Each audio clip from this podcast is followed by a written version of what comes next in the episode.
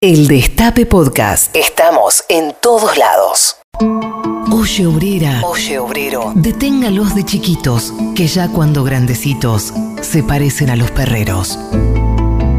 ¿Qué me contás? Tati Almeida, Charlie Pisoni y la voz de los que tienen algo importante para decir. En el Destape Radio. Buenos días a todas y a todos, soy Charlie Pisoni. Esta es nueva, una nueva emisión de ¿Qué me contás en el Día de la Lealtad? ¡Viva Perón! ¡Viva Perón, Tati Almeida! Buen día, ¿qué tal? ¿Qué tal? Qué día maravilloso, ¿eh? ¡Ay, Dios mío! Va a ser otro día histórico, Charlie, realmente. Reconozco que sí, ¿viste?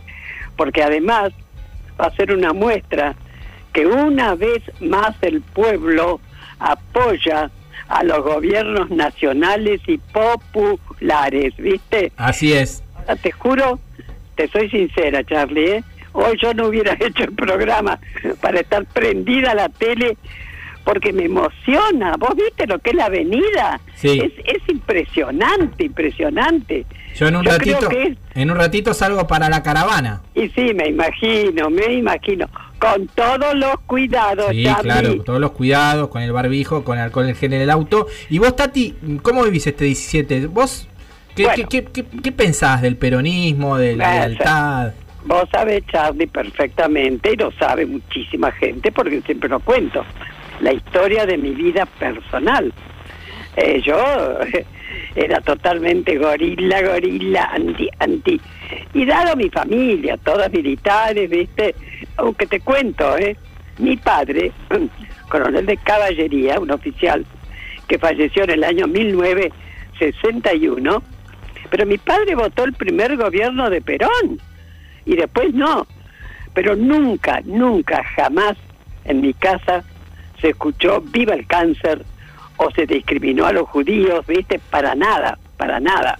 Pero tanto él como, bueno, los maridos de mis hermanas, oficiales de, aeronáutica, mis cuñados, todo el mundo, milico, milico, milico, mi hermano, todos, todos. ¿Y yo qué querés que te diga? Me crié en ese ambiente tantas veces, ah, Alejandro, con su metro ochenta, me abrazaba fuerte y me decía, esta gorilita de mierda, sin embargo la quiero. Y yo me reía, ¿viste? Porque no entendía nada. ¿Qué querés que te diga? Nada, nada. Ni sabía de la militancia de Alejandro, porque él me cuidaba, me preservaba. Así que fíjate que yo tenía 45 años cuando lo desaparecen Alejandro. Así que yo viví 45 años en una burbuja. Por eso lo digo y lo repito, que hay un antes y un después de Alejandro, digamos. Sí. Él parió a Tati Almeida, a esta Tati Almeida, ¿entendés? Así que bueno, es muy fuerte para mí este día, bueno, para todos, cada uno sabrá por qué, ¿no? Pero uno recuerda muchísimas cosas, Charlie, muchísimas cosas. Ahora, yo te aseguro que como te mandé un mensaje, creo, cada vez rescato más a Evita. Qué maravilla, qué mujer. Bueno, como a Cristina, por supuesto. ¿eh? Grandes mujeres, porque ustedes también son ese legado, ¿no? De, de Evita a las madres. Y hoy tenemos a una invitada que también tiene que ver con ese legado, ¿no, Tati? Sí, justamente. Bueno, antes que nada, saludo a todas, a todos, a todes. Un programa más de ¿Qué me contás?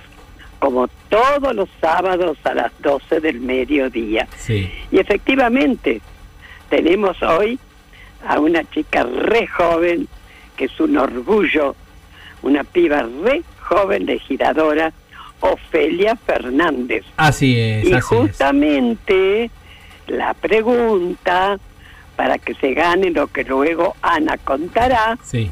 es ¿en qué año egresó del colegio secundario? Ahí está. Así que anoten, averigüen y a ganarse unos premios que son buenísimos, Ahí ¿verdad? está. Acá está Anabela González. Buen día, feliz día de la lealtad, Anabela. Buen día, feliz día para todos y todas. Para mí también es un día muy emocionante. Eh, como diría mi abuelo Cacho, el peronista de la familia que nos dejó legado. Hoy es un día histórico del que, hay que no hay que dejar de participar.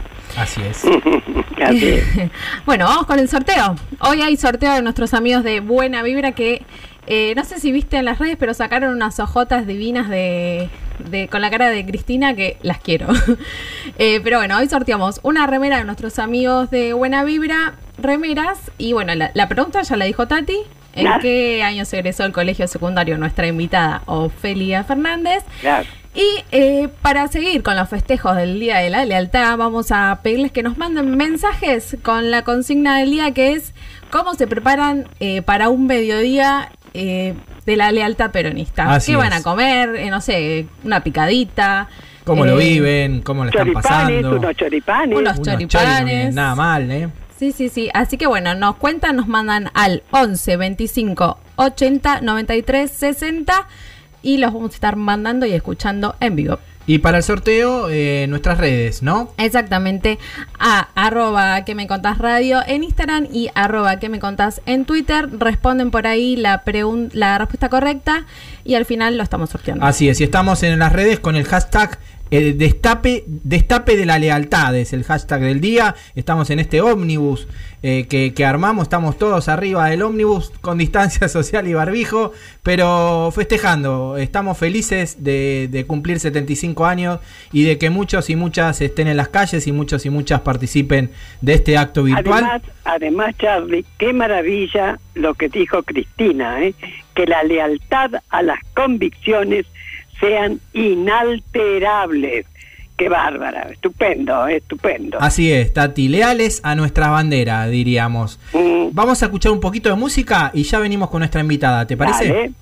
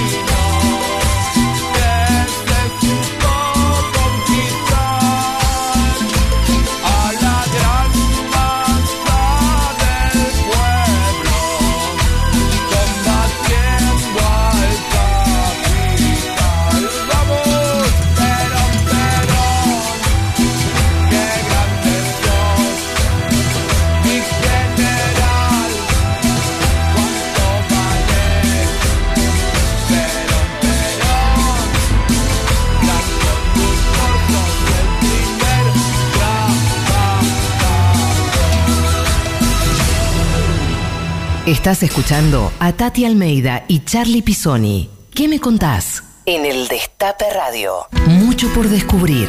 ¿Y vos? ¿Qué me contás? Entrevista.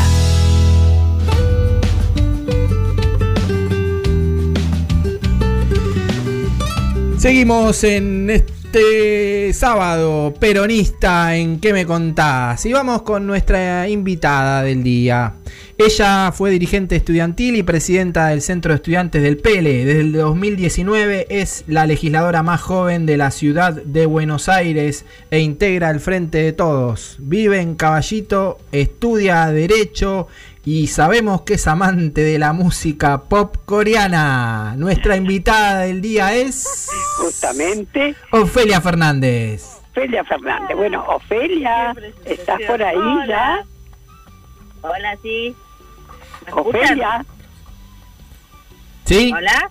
Ah, sí, ahora te escucho. Dale, ¿qué tal, querida? Bienvenida. Qué linda presentación. es la que se merece, niña. Bueno, te pregunto, sabes que nuestro programa se llama ¿Qué me contás? Así que te vamos a, a, que nos cuentes varias cositas. Pero sabes qué, mi amor, hablame fuerte porque siempre digo lo mismo. Mi parentesco con Beethoven todavía existe, ¿eh?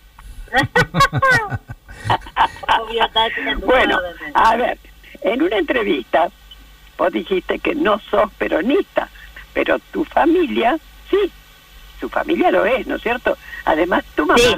se llama Eva. ¿Cómo fue justamente crecer en una cuna peronista? Contanos.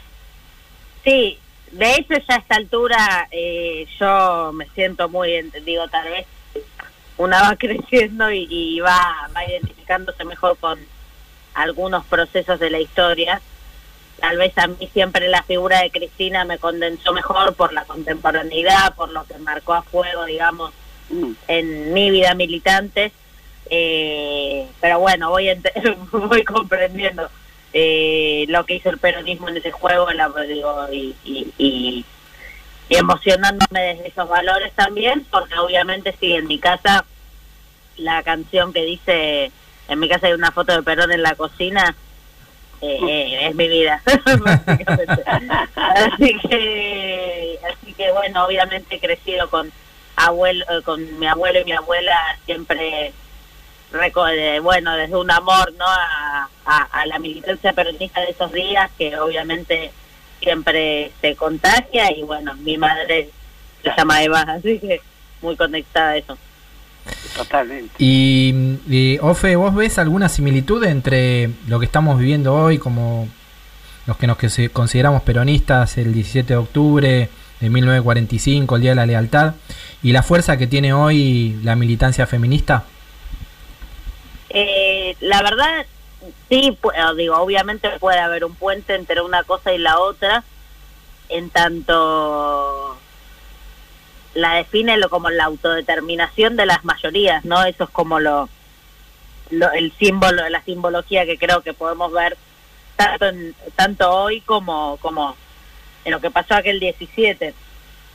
Por supuesto fue un, es una fecha emblemática de la grandeza de Perón, pero principalmente de, de esa autodeterminación del pueblo argentino a, a, saber que tenía que, bueno, construir esa lealtad por sus derechos, por los derechos que merece y por quien los reconozca. Eh, y creo que lo que venimos construyendo del movimiento feminista tiene tiene eso en común, ¿no? Digo, esa esa auto esa autodeterminación, esa agencia de decisión sobre la vida que se merece y, y bueno, aunque con la eh, digo con la misma audacia de apuntar a desigualdades estructurales y confiar eh, en un modelo más justo. Exactamente. Escúchame, querida, ¿cómo fue presidir el Centro de Estudiantes del Pellegrini en el mismo momento que Macri asumía como presidente de la Nación? Vos sabés que yo he ido cantidad de veces al Carlos Pellegrini justamente invitada por el Centro sí de estudiantes, ¿no? Bueno, contanos un poco, ¿cómo fue eso? Lo recuerdo, lo recuerdo. Ah, sí, eh, mira. sí, sí, sí. Eh, sí, la verdad fue fue muy fuerte el contraste. Yo de hecho asumo, a nadie le importaba mi asunción, pero yo asumo eh, el mismo día. De, claro.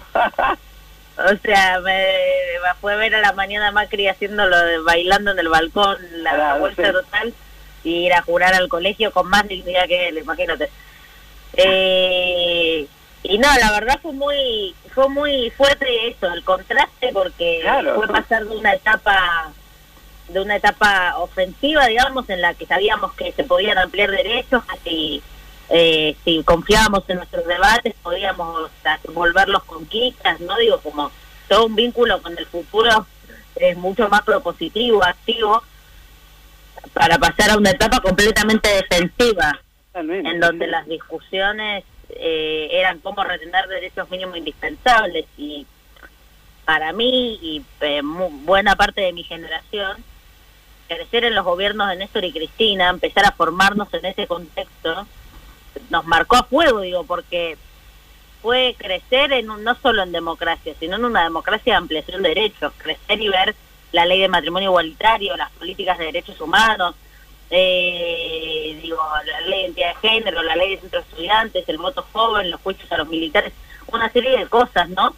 Eh, que nos acostumbraban a, digo, a, a, por un lado, que reconozcan plenamente nuestros debates y que los pongan a la altura de los del resto de la ciudadanía, que nos alcancen herramientas para potenciarlos y efectivamente nos hicimos cargo de ese mandato, ¿no? Y de repente para mí ser presidenta en los primeros años de Macri fue eh, aprender a manejar ese volantazo, ¿no? De como el entusiasmo de la propuesta al temperamento de la denuncia, digamos, porque no porque no había espacio para nada de lo que veníamos pensando y proyectando eh, y, hubo y hubo que eso, que solo, eh, intentar fortalecer el, como la trama de defensa y resistencia al proceso eh, de ajuste no, no, no en términos económicos simplemente, aunque también, sino ajuste eso, en derechos, que fue, bueno, sí, eso que fue muy, muy fuerte de transitar.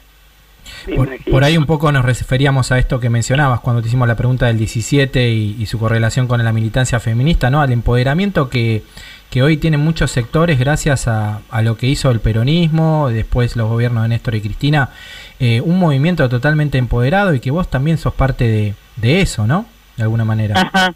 claro. Y creo que es, perdón, agrego una cosa. ¿Sí? Aparte creo que es clave, ¿no? Poder poner la mirada en esas construcciones, porque hay en una parte muy cerca del movimiento feminista, por ejemplo, eh, la, esta resistencia a la figura de Vita, ¿no? Y, y, el alegato es que ella en sus escritos y demás eh, confrontaba con las feministas, decía que no era feminista, además, y, es, y bueno, para, para mí es básicamente ridículo, pero creo porque creo que nos deja una moraleja muy linda el pensar a, la evita feminista, que es que no tenemos que mirar los semánticos, cómo se pronuncian, tenemos que ver las construcciones. Mm. Eh, y la verdad es que Evita inscribió en la historia argentina a, a, las mujeres argentinas y eso y eso creo que es lo que es donde se tiene que asignar valor y lo que obviamente nos queda de esa historia, de, lo, de la poca historia que tenemos en el sentido, de lo mucho que nos han suprimido de la misma.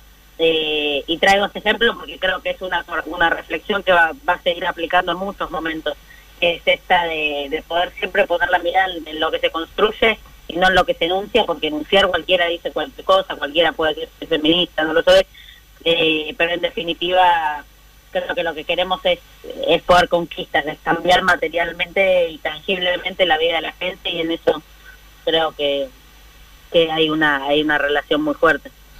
Muy bien, Ofe, vamos a escuchar música elegida por vos. Nos dijeron que sos fanática de Radiohead, así que vamos a escuchar a Radiohead, ¿te parece? Bien, genial. Dale, vamos arriba. Dale.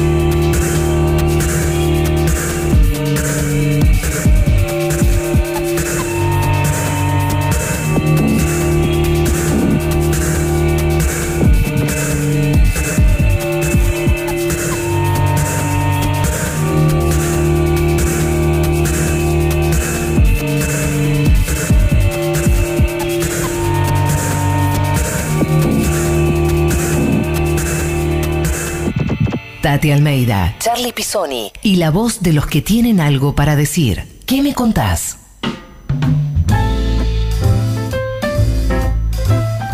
Seguimos en ¿Qué me contás? Tenemos mensajes al 11 25 80 93 60 contándonos cómo viven este día de la lealtad. A ver, Juan. Hola, Destape, feliz día, feliz día. Y bueno, respondiendo a la consigna, Ofelia Fernández se egresa en el año 2017 y se convierte en nuestra legisladora más joven de la historia. Hola Charlie, Tati, querida, hermosa, ¿cómo andás? Feliz día de la lealtad para todos. Ofelia egresó en el año 2017. Hola Tati, hola a todos. La niña Fernández cumple años después de junio, de- se recibió en el 16, pero si es antes del, en el primer semestre del año que cumple, se recibió en el 2015. Me llamo Silvia de Victoria Entre Ríos. Hola, el destape. Felia terminó el secundario teniendo 17 años, ya que en el año 2017 egresó de quinto año. Un beso para todos. Hola amigues del Destape, les habla Chucky de Rosario en este 17 de octubre histórico de la lealtad. Acá más de 60 cuadras de autos y la gente se preguntaba, ¿peronchos en caravana de autos? Seguramente los tienen que haber robado. El gorilaje al palo.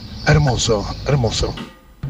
Muchas gracias por los mensajes ahí desde Rosario también tirándonos la, la- la previa a esta gran caravana que va a haber en distintos puntos del país y, y que, y que bueno, ya está llena la 9 de julio y alrededores. Impresionante. Está Yo tengo impresionante. ya. la tele, pero la sigo mirando, ¿viste? Sí. No, te juro que... Y el Rosario, la caravana impresionante también. Ja, ahí están, ¿viste? Anticuarentena.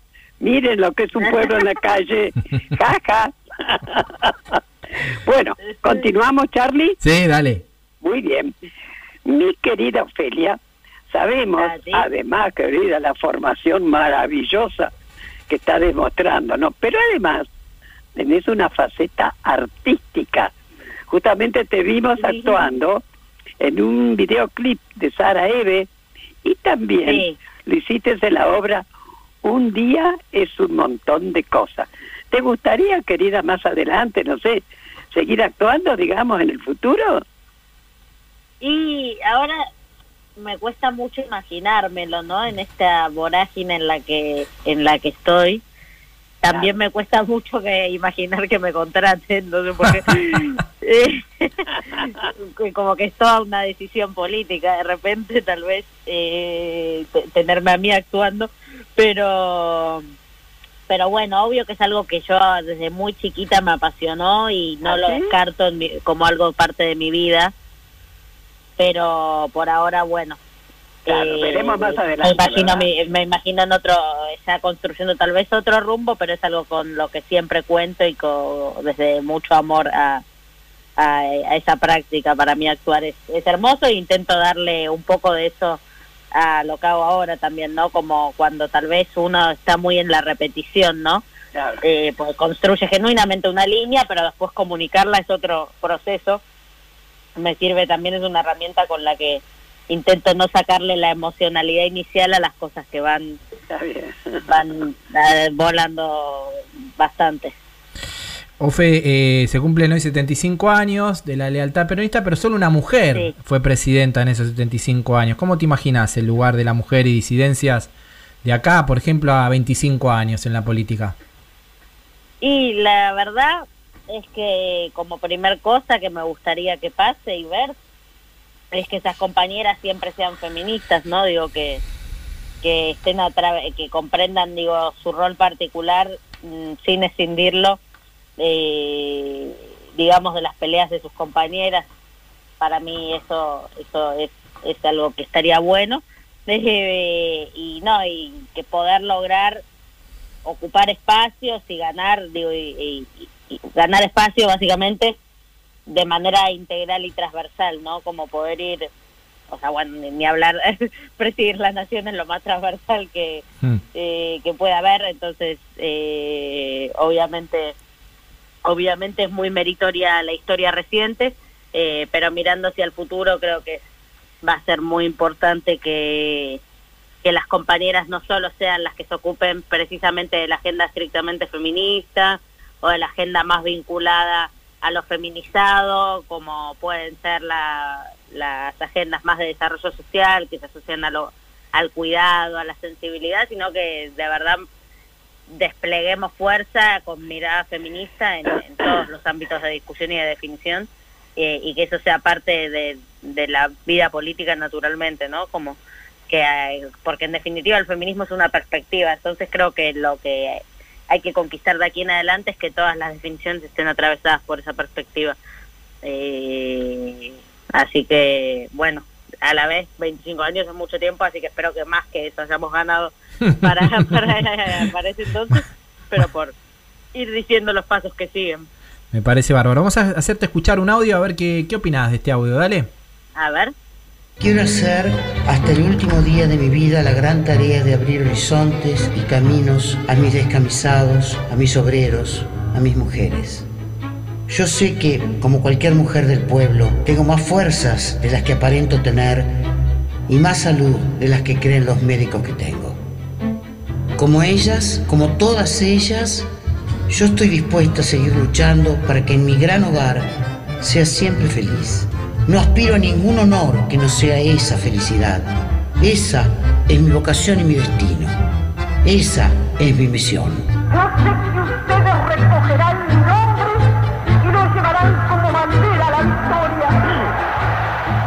Ahí estaba, un fragmento de La razón de mi vida, 69 años de su primera Ujú. publicación. Evitas todo. Eh, no, la verdad, la contemporaneidad de, de todos los planteos de Vita son es muy conmovedor. La verdad, yo más de una ocasión elegí cerrar intervenciones muy encendidas, digamos, ¿no? Cuando tal vez cuando tal vez me tocaba hablar en lugares muy muy grandes, ¿no? Como co- y con una mística o un agite particular, más de una vez me terminé citando a Evita eh, y siempre lo que decía era eh, y no hay que no hay que reconocerla solamente a la compañera Evita, hay que hacerle caso, ¿no?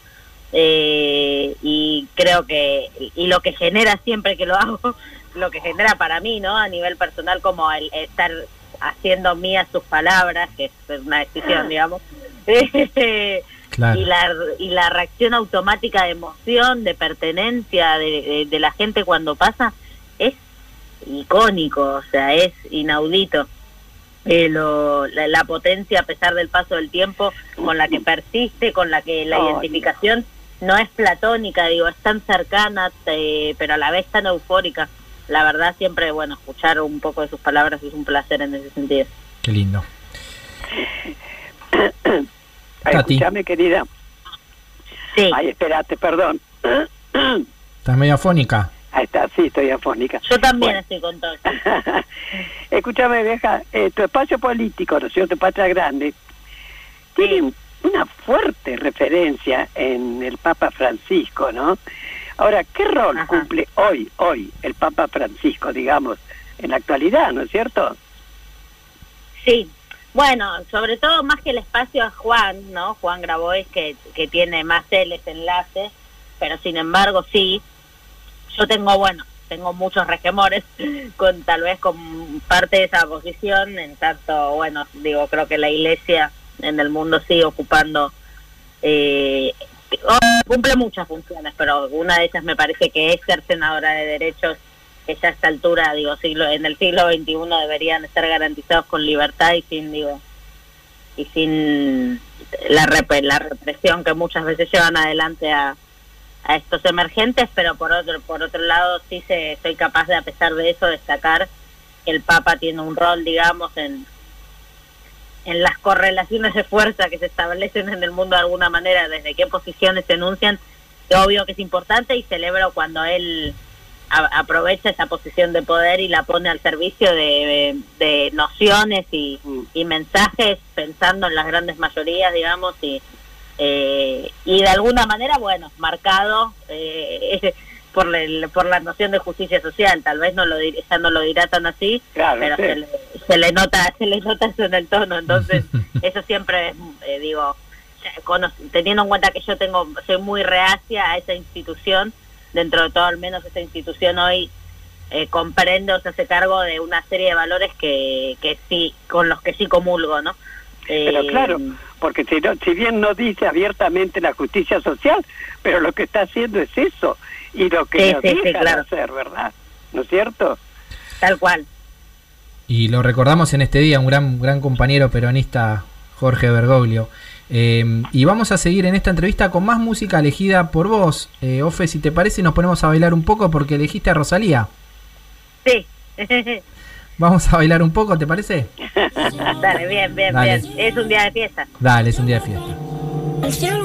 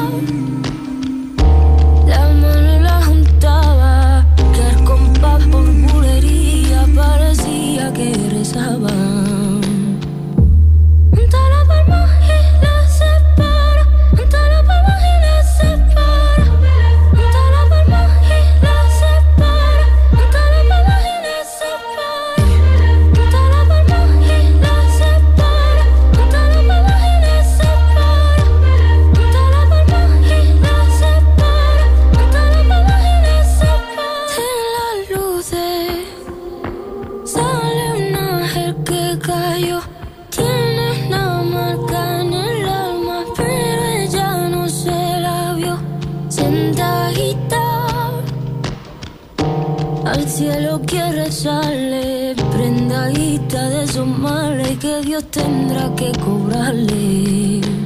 Y se va a quemar si sigue las llamas van, el cielo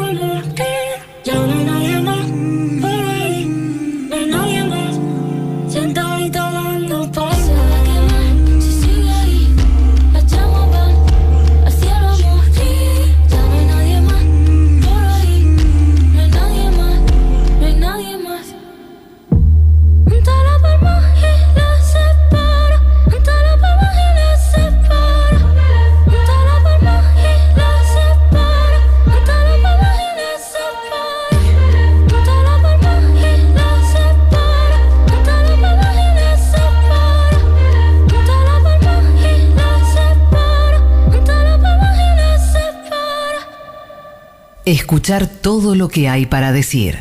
¿Qué me contás?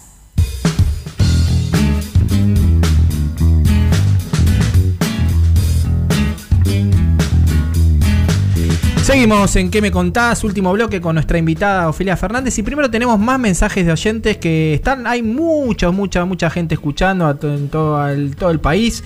Y eh, nos dejan mensajes en el 11 25 80 93 60. A ver, Juan. Dale, la caravana ahí. Vamos.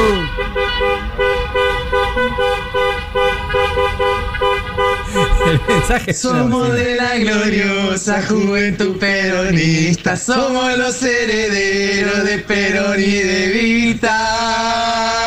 A pesar de la bomba, los compañeros muertos, los desaparecidos, ¿qué pasó? No nos han vencido.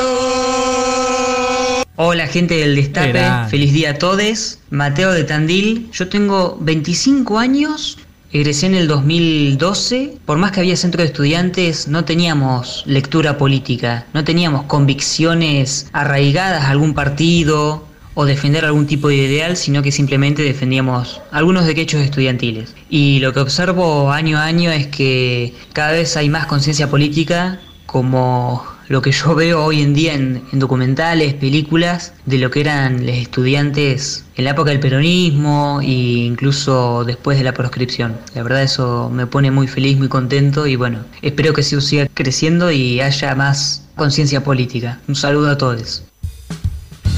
Muchas gracias por los mensajes. Seguimos, Tati. Sí, le comentaba que estoy mirando la tele sin sonido desde ya y veo los choripanes que se están comiendo, qué maravilla. Y dice, por excelencia el choripán, la comida peronista. es impresionante. Bueno, continuamos, Ofelia. ¿Qué significó este, el significado que ha tenido, ¿no es cierto?, para vos haber sido destacada por la revista americana Times como una de las líderes de la próxima generación. ¿Qué tal? ¿Qué me contás? pues la verdad fue súper lindo y el día de la noticia fue un, lin- fue un día muy emocionante. Eh, principalmente creo que porque me parece que es lo que me transmitieron la mayoría de las personas y lo que yo también creo es que, que la Argentina sea mostrada como un país en el que los y las jóvenes eh, tienen fuerza y espacio, para mí es, es algo muy lindo, ¿no? Eh, y bueno, obviamente a nivel personal también, pero, pero sobre todo como sabiendo que lo que les interesó no fue mi persona en, individualmente, sino lo que viene lo que viene construyendo el movimiento, ¿no? Entonces es más que, que mi nombre o mi cara, es eh, el reconocimiento de la dinámica y la fuerza de- del movimiento eh, feminista, tal vez sea el más eh, el, el- más llamativo, pero el- lo que vienen trayendo las nuevas generaciones, la revolución de las hijas, demás, eh, creo que es lo esencial que, que convoca la revista a querer hacer, a destacar esto, así que bueno, me siento orgullosa más colectivamente que como, que como persona. Eh, de, de- de lo, de lo alto que vuela y la potencia que tienen nuestras reivindicaciones. Así que contenta, contenta de que, de que eso haya sido así. Me permitió además conocer, eh, seleccionaron a 10 jóvenes no para el segmento, conocer a los otros nueve, otras nueve, eh, que también eso fue interesante. así que, así que en fin, nada, muy contenta. Me imagino. Eh, además de ser la legisladora más joven, sos toda una mujer en la política con todo lo que eso sí implica y estás a la par también de otras mujeres que son de la oposición. ¿Cómo, cómo te llevas con ellas? ¿Cómo, ¿Qué opinás? De, No sé si entendí la pregunta. No, a- aparte de, de- di- digamos, este, que, que vos sos una, una referente, la referente más joven en la legislatura, este, y mm, como mujer también tenés otras pares que son mujeres que son eh, opositoras, ¿no? Eh, ¿cómo, ¿Qué relación tenés con ellas y cómo, cómo te llevas? Bueno, siempre dependerá, ¿no? Eh, de qué agenda construyan, eh, con qué límites. Por lo general, eh, habrá muchas diferencias. creo que es un momento, creo que es un momento de la Argentina en el que la tensión, digo, entre los la defensa de los intereses de las grandes mayorías y la defensa de los intereses de las corporaciones, por intentar hacer una síntesis, está en un grado muy alto. Yo no soy de las que le teme a eso, digo, eh, a- como a la grieta en sí misma, creo que hay momentos en donde en donde esa tensión existe en base a cuáles son las definiciones que se van a tomar y en eso yo estoy muy convencida de qué lado estoy, ¿no? Eh, y ahí siempre aparecen, bueno, muchos resquemores tal vez que hacen que cueste compatibilizar agendas. Eh, sobre todo además en un momento que está asignado por una escalada de violencia muy alta, lo que está bueno en mi experiencia es cuando al menos le podemos poner límites conjuntos, ¿no? Sobre todo con las bueno, las las feministas de, de- de ese espacio, como podemos, no sé, yo sufro una amenaza ya muy extrema y salen y lo, y lo, y lo discuten y hablamos de violencia política de conjunto, o tal vez cuando se pueden construir algunos puntos de la agenda, ¿no?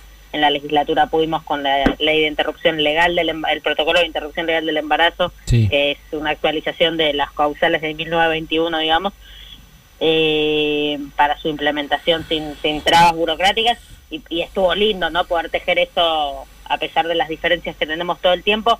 Después igual la reta lo puso un anexo restrictivo y fue casi simbólico, lo cual lamento mucho. Pero al menos con, con las, las referentes que hay ahí pudimos tejer de acuerdo, ¿sí? O sea que, bueno, por lo menos hay onda con, con los temas referentes a las mujeres, ¿verdad? Sí, depende cuáles, ¿no? Ah, Pero, o sea, algunos sí, pero yo que, con esto que decía antes, ¿no? Que yo soy feminista popular y entiendo que el feminismo es Ah, una sí, perspectiva transversal, de repente para comprender eh, el fenómeno de desigualdad social particular que hay en las compañeras y confiar y apostar a que el Estado intervenga para disminuir esas des- de- desigualdades no es parte tal vez del modelo originario de ese sector, ¿no? Eh, un Estado que, inter- que interviene, está presente, que garantiza igualdad de oportunidades, digo, una una dinámica que al menos hace poquito construyeron exactamente el relato contrario, ¿no? Claro, en el que claro. vivimos una meritocracia, cada quien tiene lo que se merece y que se joda. desde ya, desde ya. Bueno, escúchame, querida, ¿vos qué pensás hoy, en la actualidad, en la agenda de la juventud? ¿Cuál es, qué hay y, y, y- o cómo debería ser? ¿Cuál es el tema, digamos, el tema o los temas más importantes para vos?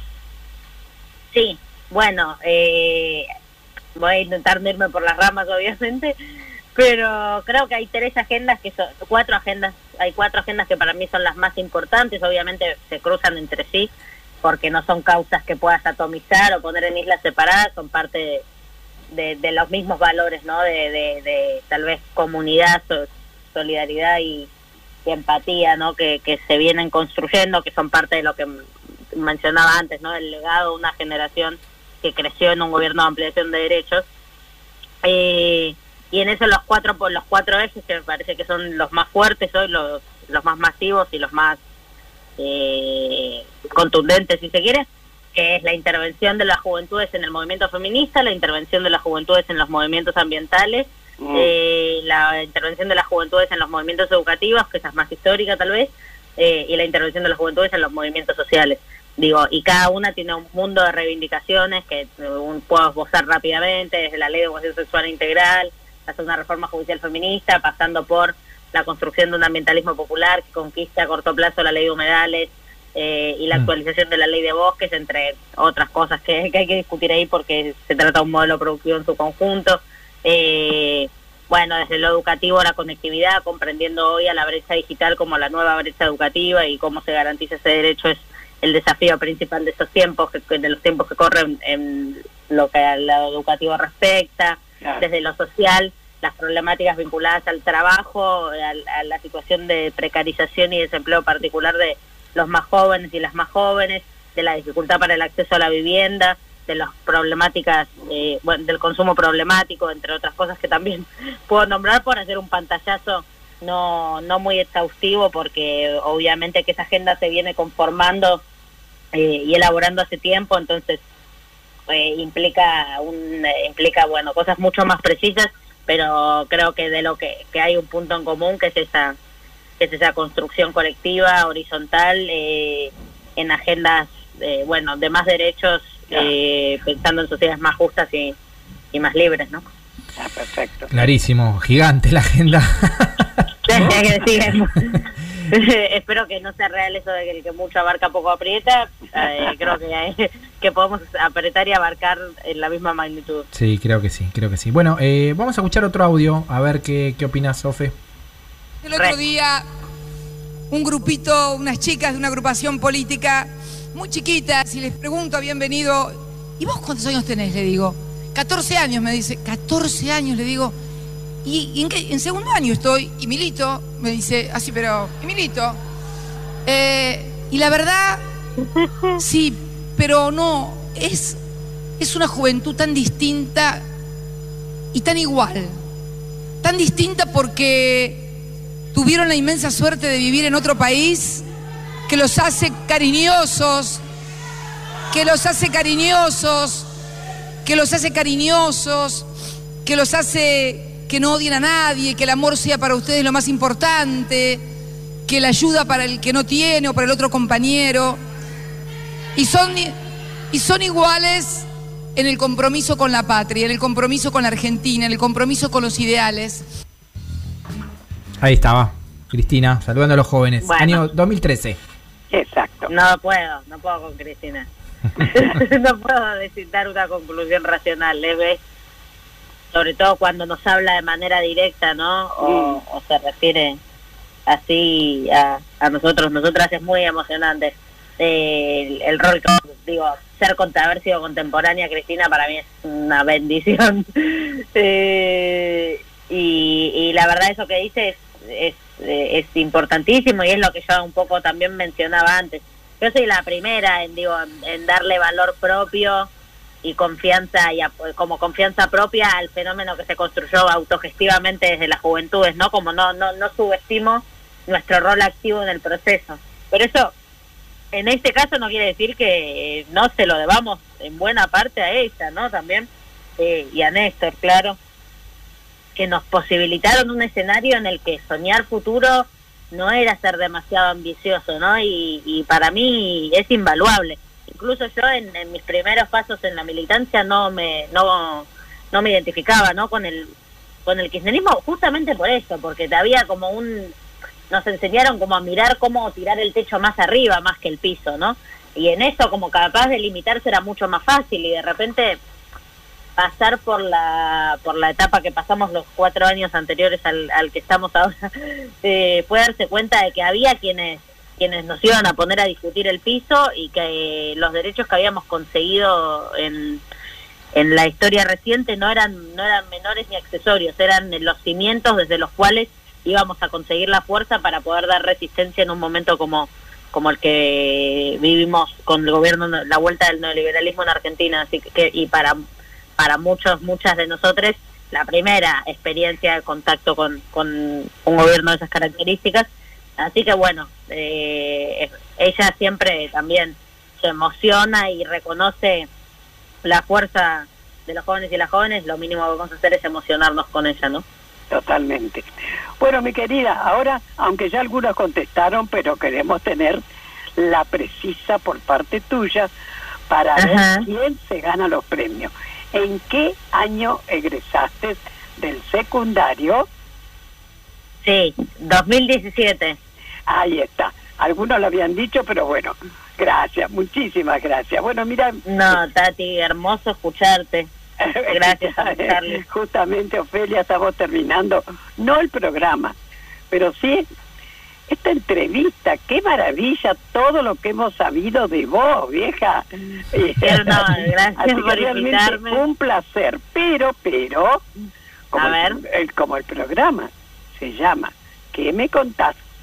Queremos que nos cuentes alguna anécdota, algo que nunca lo hayas comentado, ¿viste? Y sería Ajá. estupendo que nosotros tuviéramos esa primicia. A ver, contanos algo. A ver. Bueno, Pensá, y en ver. este día de la lealtad se me ocurre que puedo que puedo contar de mi primer ataque ataque de locura peronista que fue a mis 11 años, creo a los 11 fue. Sí, creo que tenía 11, no, ya tenía 12 en ese momento. Cuando fue el 8N en 2012, Sí. eh, el cacerolazo que, que convocaron contra bueno contra el gobierno de Cristina yo eh, estaba estaba en séptimo grado salía de, de las clases del curso de ingreso del Pellegrini y fui en caravana por Rivadavia gritándole eh, 7D a todos los caceroleros y bueno y un par de cosas más y alguna que otra puteada sí no niego ni afirmo Bueno, muy bien. bueno, quería, ¿te has sentido cómoda? Sí, claro que sí, claro que sí. Muchas gracias. Bueno, quería- al contrario, muchísimas gracias.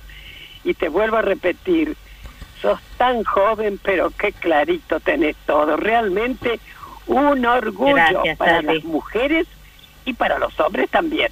Así que todo nuestro cariño, Gracias. muchísimas gracias. Eternas. Y bueno, y vamos a seguir prendidas viendo estos festejos, che, ¿eh? Obviamente, obviamente. Muchas Un abrazo gracias. enorme. Muchas gracias, Dale, Ofelia. Gracias, Ofelia. Chao, querida. Chao. Y nos despedimos de esta entrevista con música elegida por Ofelia.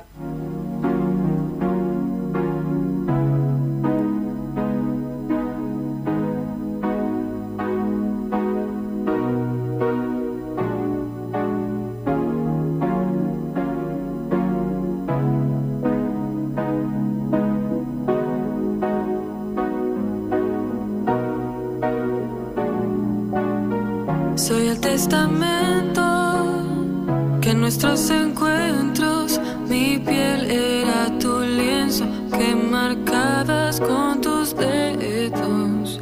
Ahora ese cuerpo es solo un recuerdo, pero sigo pagando el precio del silencio.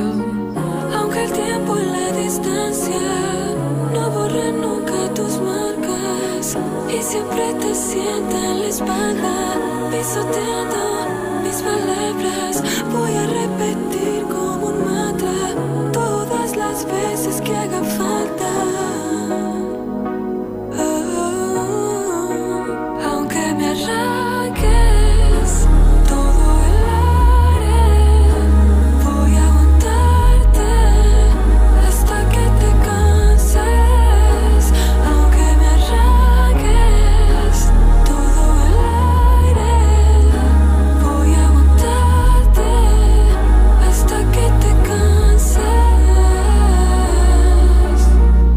Que en esos tiempos fui como tu reflejo, pero hoy ya no quiero verme más en tu espejo. Y esta vez prometo, con mi último aliento, estos últimos versos son el final de tu recuerdo. Aunque el tiempo y la distancia no borren nunca tus marcas y siempre te sientan la espada pisoteando mis palabras. Voy a repetir como un mantra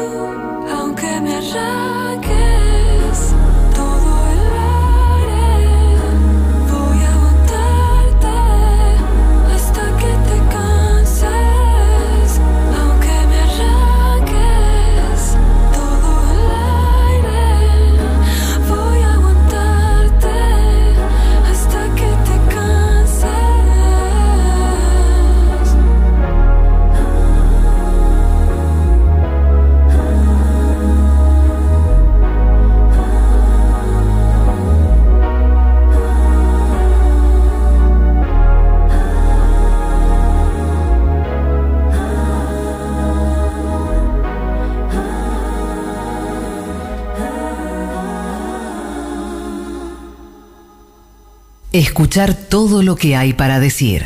¿Qué me contás?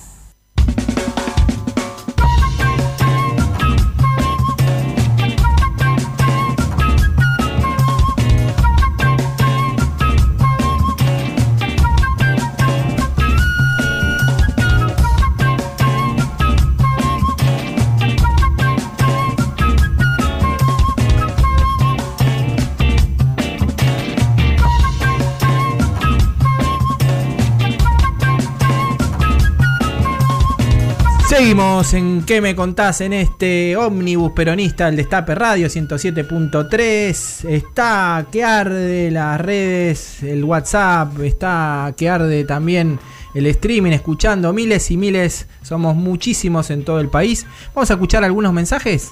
17 de octubre, vamos, ey, ¡Viva Perú! Qué hermoso ahora estar festejando con Tati este 17 de octubre. Un orgullo, compañera Tati. Hermosa, te amo. Vamos, vamos Néstor, vamos Perón, vamos Cristina. Y vamos a aguantar y a bancar a Alberto. Vamos, con todo. Conseguí pasaje, estoy en la Argentina, conseguí Perú y no quiere llover. Ojalá que llueva, que crezca el peronismo, peronismo, ojalá que llueva, que tiene que llover, pero el pero, el peronismo, qué bueno, qué bueno el peronismo, el, kish, el, kish, el kirchnerismo, está presente, sí, sí, sí. Papana, papana, papana, pa, papana, papana, Pesqui, te papana, hacen- pa. Un saludo para todos. Viva Perón, carajo. Viva, tenés competencia, Pesqui. Egresó en el 2017. Graciela de Ciudad Evita. Gracias, besos. Feliz día de la lealtad. Feliz Viva día, Perón. compañera. Hola compañeros, acá estoy, me dedico a multiplicar las buenas informaciones siguiendo el noble ejemplo de Rodolfo Walsh. Estoy en casa por mi condición de riesgo, pero multiplico todo lo que puedo. Un día el general Perón dijo que se había vuelto un león herbívoro y acá en el país los militantes lo recibimos como un balde de agua fría porque un león herbívoro no nos iba a permitir regresar al gobierno y defender nuestros derechos. Hoy cuando vi a los compañeros disfrutando algunos de un choripán dije bueno, somos un león carnívoro para comerse a la injusticia. Bueno, muchas gracias, muchísimos mensajes y también muchísimas respuestas en el sorteo, ¿no, Ana? Sí, hoy explotaron todas las cuentas, las redes, todo. Pero tenemos un solo ganador y es arroba yo soy Luz Belito en Twitter. Así que, eh, bueno, nos comunicamos con vos para entregarte la remera de nuestros amigos de Buena Vibra Remeras. Y les agradecemos a todos y a todas todos los mensajes que mandaron para Tati. Son un montón. Eh, así que muchísimas gracias.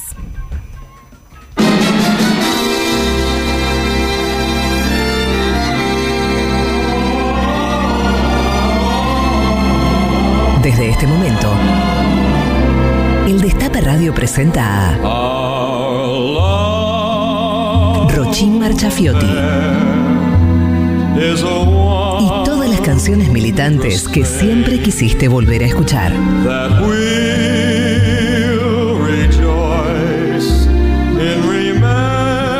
Buenos días, Vicky G, así te recibimos, Rochín Marchafiotti. Bienvenida, bienvenida. Así te estamos recibiendo. Bueno, muchas gracias. Me encantó el audio de- del león herbívoro que come choripanes. No sé, pero me causó muchas gracias. Tati. Hola. Hola. ¿Cómo Qué día poco peronista. Menos mal que vamos a marchar por la por la tele y por la computadora.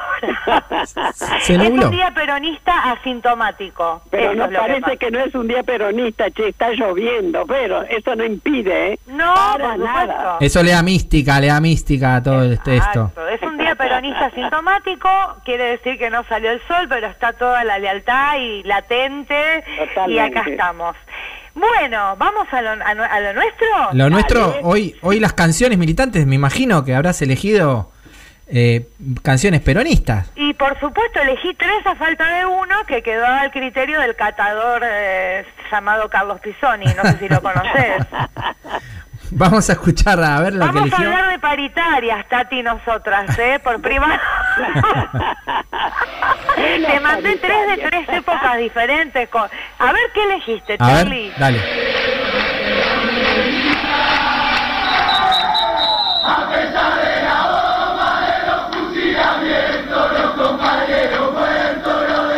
¿Qué pasó?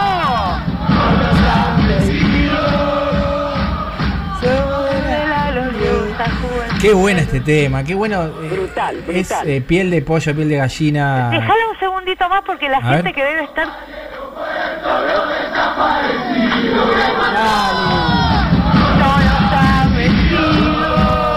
Ahí, subí el volumen. Estás en tu casa, subí el volumen, dale. Dale con la sartén en la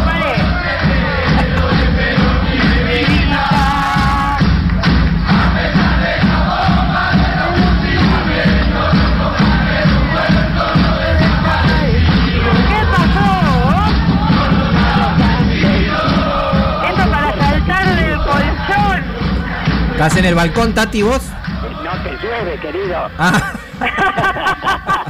Estoy a través de la ventana mirando. ay, bueno. Claro, me imagino esta canción en, en distanciamiento, más allá de la marcha virtual, que uno se pone a saltar en donde está, ¿no? Ay, te juro, sí que tiene una fuerza, Dios mío, es Sí, verdad. somos- Porque es la verdad. Y No sí. nos han vencido. No. Yo creo que Yo es me, lo- una, me lo tengo que cantar varias veces por día. creo que es una de las mejores canciones de la militancia esta, porque aparte atraviesa las distintas generaciones y tiene una fuerza Sí. tremenda y habla de la historia, habla de, de- de un montón de cosas, de tantas verdad. cosas y, no pierde vigencia, ¿no? Porque la Para verdad que las canciones pueden marcar un momento, pero esta no, no, no, lo, no lo pierde y creo que cada vez que se canta este tema es como que es un muy emotivo, ¿no? Totalmente, uf, ya lo creo. Sí, conecta muchas genera varias generaciones, representa a varias generaciones, o sea, es muy fuerte, la verdad que sí. Así que bueno, Muy bien lindo. elegido, como siempre, lo que hace usted, niña. Y sí, Es así, es así. y no te digo, Tati, eh, la el invitado que tenemos hoy que nos cantó. Figurita difícil, pero la, hemos, la he conseguido. A ver, dale. Hola, soy Andrés Larroque. Me preguntan cuál es la canción que, que más me gusta de la militancia. Sin duda tengo que decir que la número uno es la marcha peronista, que aunque la escucho, la escuché mil veces y siempre me vuelve a emocionar, eh, como la primera vez. Y mm, si tengo que elegir una de la, de la militancia, eh, hay una muy, muy buena que hicieron los compañeros las compañeras de La Plata hace unos años, que habla, dice algo así como, No. habla las 20 verdades como los mandamientos de Juan Perón para todo el universo. Eh, que creo que era algo así como 20 verdades, los mandamientos de Juan Perón para todo el universo. Y bueno, después sí, es muy larga, pero, pero esa, esa parte me parece una genialidad. Así que bueno, esas son las canciones. Pero mira el cuervo, ¿de dónde? Cantando también, ¿eh? Cantó el cuervo la Roque y yo me estoy haciendo fama entre mis amigues de que puedo hacer cantar a las piedras. Me parece que una, un logro ya que, te- te- que, que se enganchen en esta sección, eh, Sí. el invitado ya es un logro, y después que canten ya es otro No. logro más. Si usted, ¿le puedo contar un segundo del backstage? Porque es muy divertido y humaniza a nuestros dirigentes. A. El, el cuervo Claro. ministro, en pleno conflicto de las tomas de Guernica, yo soy tan oportuna pedirle que, que me mande su canción militante. Pobre que bueno. estaba ahí y qué maravilla la postura que ha tomado, es, es fantástico. Exacto. Bueno, la cuestión es que mm, decían, bueno, por ahí que te graba pero no te canta. Por ahí que no te graba ni te canta. Por ahí, bueno, bueno, y cuando me mandó el audio con la canción y todo, me alegré un montón. Creo que es una Sí, Doble valor, doble valor, ¿eh? Sí, sí, sí. Así que estoy muy contenta. Eh, Carlito, ¿estás contento con, con el bloque de hoy? Estoy muy contento porque estamos hoy es un día de festejo. Me parece que hay que festejar y, y, y vos también. eh, vos, vos- ¿Cuándo te hiciste peronista, Vicky G? Y de chiquita. De chiquita. eh, ¿Te acordás que le preguntaba a mi mamá si Perón era bueno, si Evita era buena, todo desde el jardincito? Desde el jardín. que mi mamá me decía que había cosas difíciles de entender para un adulto, más para una criatura, y le decía qué, y me decía, una cosa es la muerte y la otra el peronismo. Eh, pensar que trabajé cuatro años haciéndose ese montonerísima, Ese- sí. sí, sí, desde chica. De- y me acuerdo a los cinco años cuando ganó Alfonsín lo que lloré. Era una enana malcriadísima, mini Sofía Gala, y estaba histérica. Quería romper todo. Ya vos. Y, y ahora estás haciendo también eh, eh, por streaming. Por- por voy- hablando de lealtad, ninguno me vio el streaming. Sabes que yo no te vi, que yo no estaba conectado. No, vos no, Tati tampoco. Y Tati, no, no Tildó, se me tildó, estaba, ay, vos no sabés, te juro. No, Pero bueno, ya Tati tiene una Commodore Vicky, ya te 64 y no le anda bien a veces la Commodore No, 64. mira, esto es terrible. Espero que algún oyente de los queridos oyentes de que me contás lo hayan visto. Voy a repetir el viernes 23. Bueno, Ahí ver. Pasá bien el chivo, dale. Viernes 23 nos vamos al Instagram de Vicky G, Sí, que es arroba Vicky Grijera. arroba Vicky Grijera, y ahí está el link a YouTube donde pueden ver eh, la, la gorra, la gorra virtual, el ¿no? link Un a la página de. Facebook, que es donde vamos a hacer el show en vivo el viernes. Ah, perfecto. Entonces en la Perfecto. página de Facebook Vicky G Actriz Sí. y ahí ven el espectáculo Los Úteros. los úteros Úteros. úteros. Bueno, Humor en tiempos de deconstrucción. Úteros. Ideal para machirulos peronistas en vía de deconstrucción. buenísimo, lo vamos Cuando a ver. viene una mujer con un machirulo en deconstrucción, se va más contento el machirulo que la compañera. Es increíble. Está hecho con todo respeto, riéndonos de nosotros mismos, que también las mujeres somos machistas, ¿no? Claramente. Bueno, este viernes lo vemos, Tati, ¿eh? Dale. Sí, desde ya, Charlie, desde Dale. ya. Sí, dale, chicos, así me, me suman un puntito en la matanza. Vamos. Vamos, vamos, vamos. La Bueno, urna de feliz día Necochea. de la lealtad, los quiero. Un beso grande. Feliz día, Chao, compañera. mi amor, gracias a vos, mi querida. Beso, Beso. Feliz día. Chao. Chao. Escuchar todo lo que hay para decir. ¿Qué me contás? La igualdad es una construcción diaria. Panorama de Derechos Humanos en ¿Qué me contás?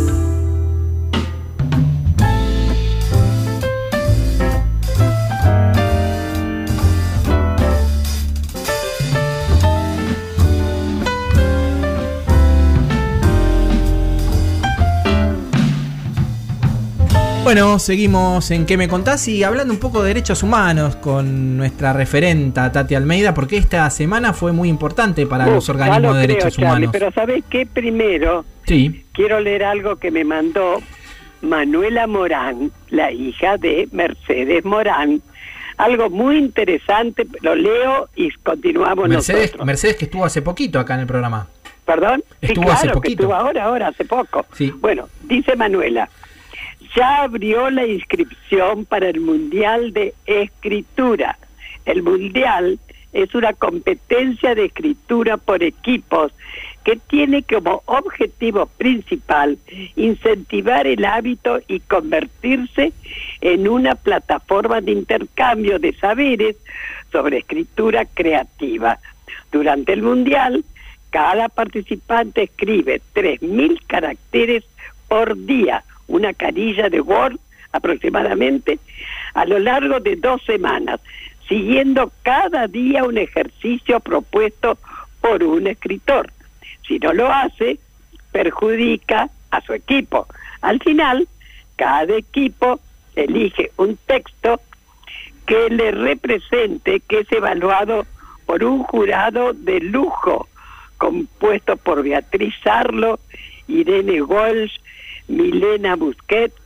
En esta edición se suma además un mundial paralelo para niños. Espérate que sigo. Ay, se me cortó. Acá está. Eh, para niños y niñas menores de 12 años. Y una semana extra opcional de poesía. Y acá va. Pueden escribirse en www.mundialdescritura.com y hay tiempo, bueno, ahora, hasta, hasta ahora nomás. Así que, por favor, ténganlo en cuenta porque es muy interesante. Muy chau, bien. chau. Ahora Muy- vamos Muy bien. a lo nuestro también, ¿eh? Sí, eh, te decía que esta semana fue muy importante para los organismos porque el, el presidente de la nación, ni más ni menos, nos recibió eh, en, la en la Casa Rosada él y nosotros este, en nuestras casas por, por, por, por las redes, por streaming, ¿no? Sí, sí, sí, fue muy importante, Charlie, porque fue una maravilla todo lo que le preguntamos, que le dijimos y él contestó a todo, se comprometió en una serie de cosas que cuando se compromete, Alberto lo hace, ¿viste?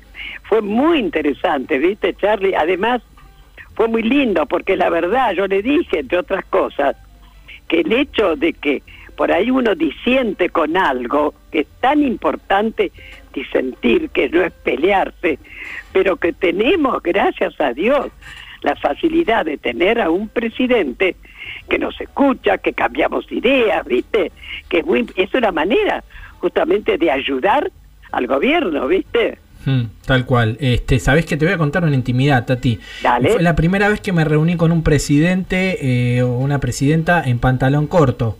Ah. Porque estaba en mi casa con el, con el Zoom que hicimos este y, y estaba en pantalón corto. Fue muy gracioso, pero acuerdo con vos porque eh, creo que nos escuchó. Tuvimos muchas, muchos temas que, que llevamos los organismos, principalmente eh, unos relacionados a, a la, si- a la situación de dos presos políticos que están en Bolivia y en Chile, cada uno, eh. Molares y Maril, y, y- justamente por una situación humanitaria de los dos, él, se comprometió a, a- ponerse en tema y a tratar de resolver esa situación. Recordemos que que en, Bolivia hay un gobierno de facto y en Chile, bueno, eh, después de las manifestaciones que hubo multitudinarias contra el gobierno de Piñera. Y también los presos políticos de la actualidad, que esta semana, después de esta reunión, tuvimos una gran noticia, que fue la liberación de dos presas políticas de Jujuy, Mirta y Gladys, dos tupaqueras, y de la absolución también de, de Milagro Sala en una de las causas que tiene, ahora está claro, está presa. más cerquita, Está más Charlie cerquita. Milagro, pobrecita, de estar libre de una vez por todas, ¿viste? Está más cerquita, ojalá, ojalá eso se dé y pronto, porque ya hace eh, cuatro años que, Ah, que está sí, sí. ilegalmente presa. Es lamentable, sí. Y la otra que también pasó fue la adhesión y el repudio que hicimos toda la mesa de organismos ante las calumnias hacia Horacio Pietragala, ¿viste? Pero es lo que están haciendo ahora sí, vos, perdón, Charlie, eh, están atacando a todos, a todos los del gobierno. Se tienen que una vez por todas resignarse que perdieron. Y basta de odio, che. Es, es lamentable, lamentable. ¿eh?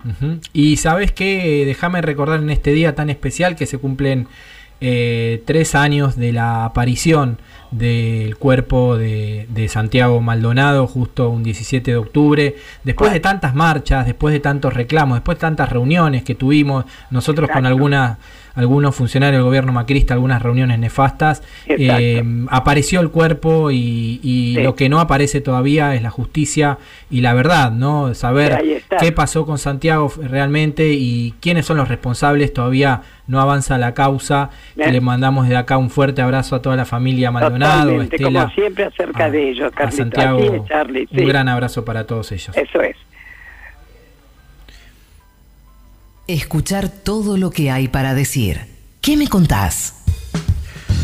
Bueno, Tati, te cuento que mm, mañana hay elecciones, o, mañana hay elecciones en hoy, hoy hay elecciones en- hoy o mañana, ahora nos van a decir. Eh, el domingo sí hay elecciones en Bolivia, perdón. En Eh, Bolivia, digo, sí, ¿qué Jujuy? En Bo- Bolivia, en sí. Bolivia.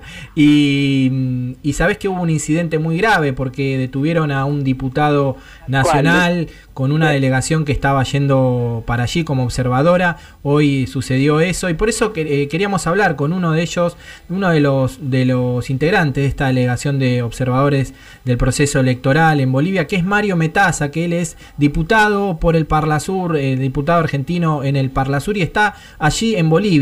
Buenas tardes, Mario, ¿nos escuchás? Sí, ¿qué tal? Buenas tardes. Charlie. Hola Mario, ¿qué tal poder- querido? Igualmente, Tati, la verdad que es un honor eh, poder este, participar de este, de este programa, de esta radio admirada, querida Tati.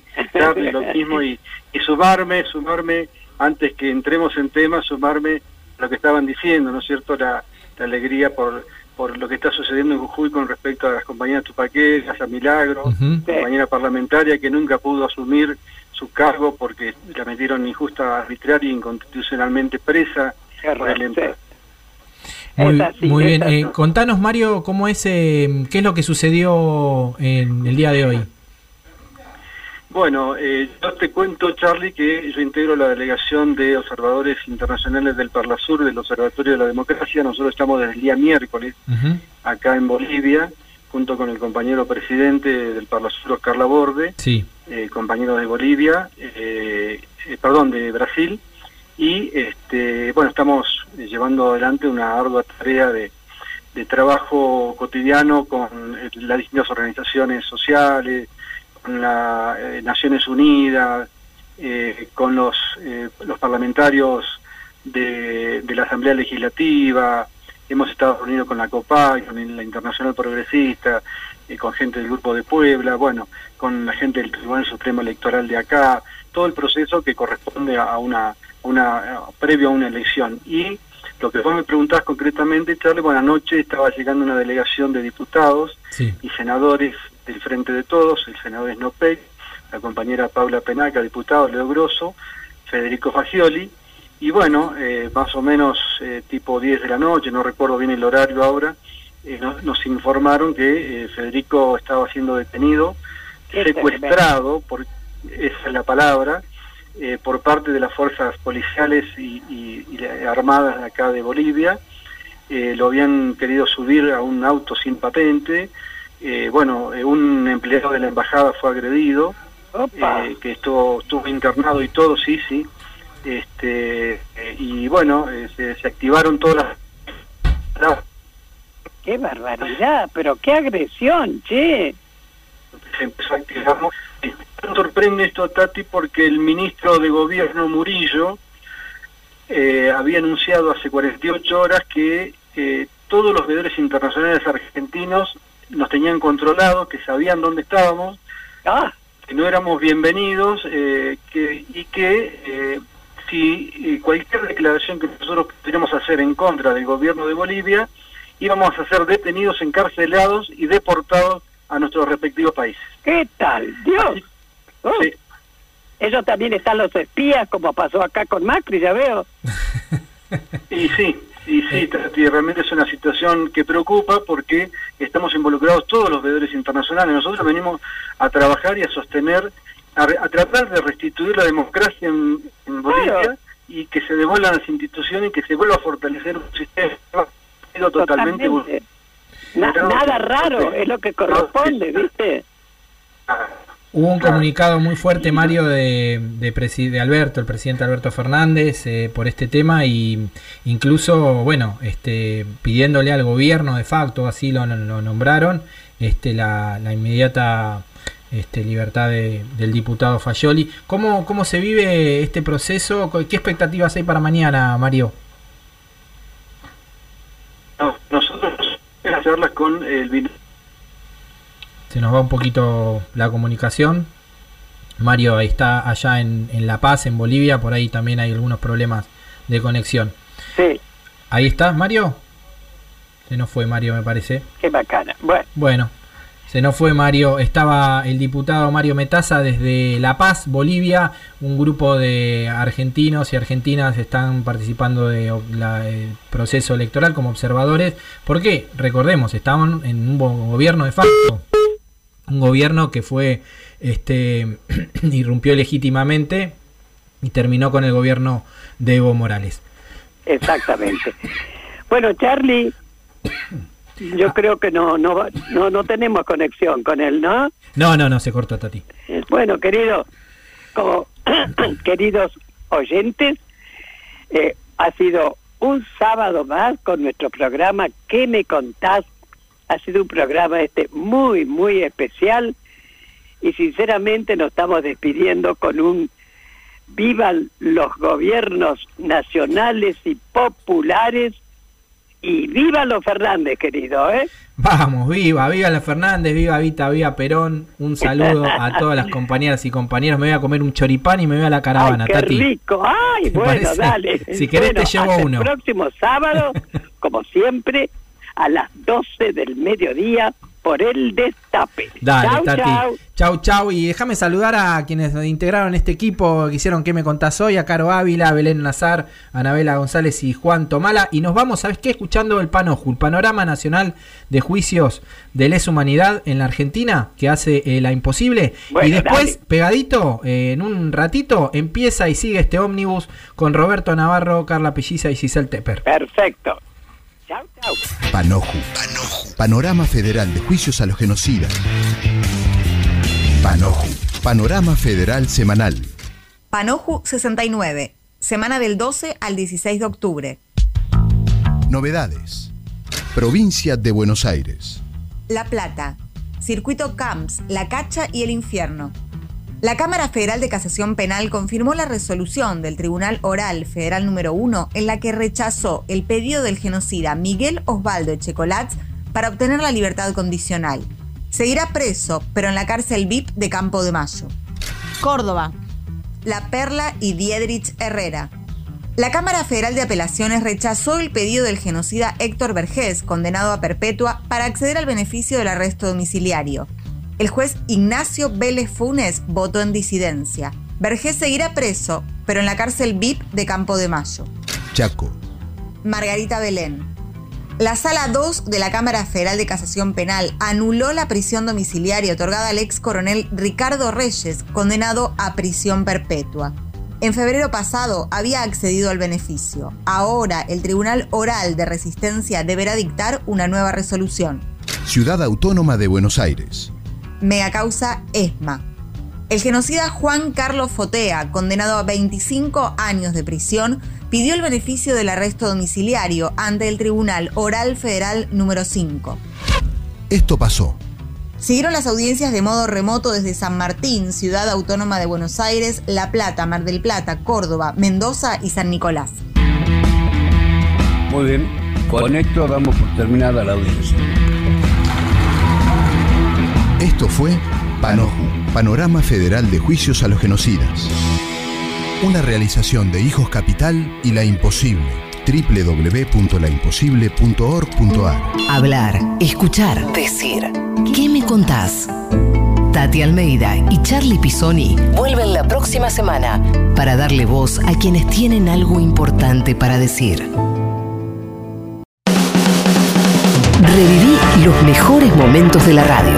El Destape Podcast.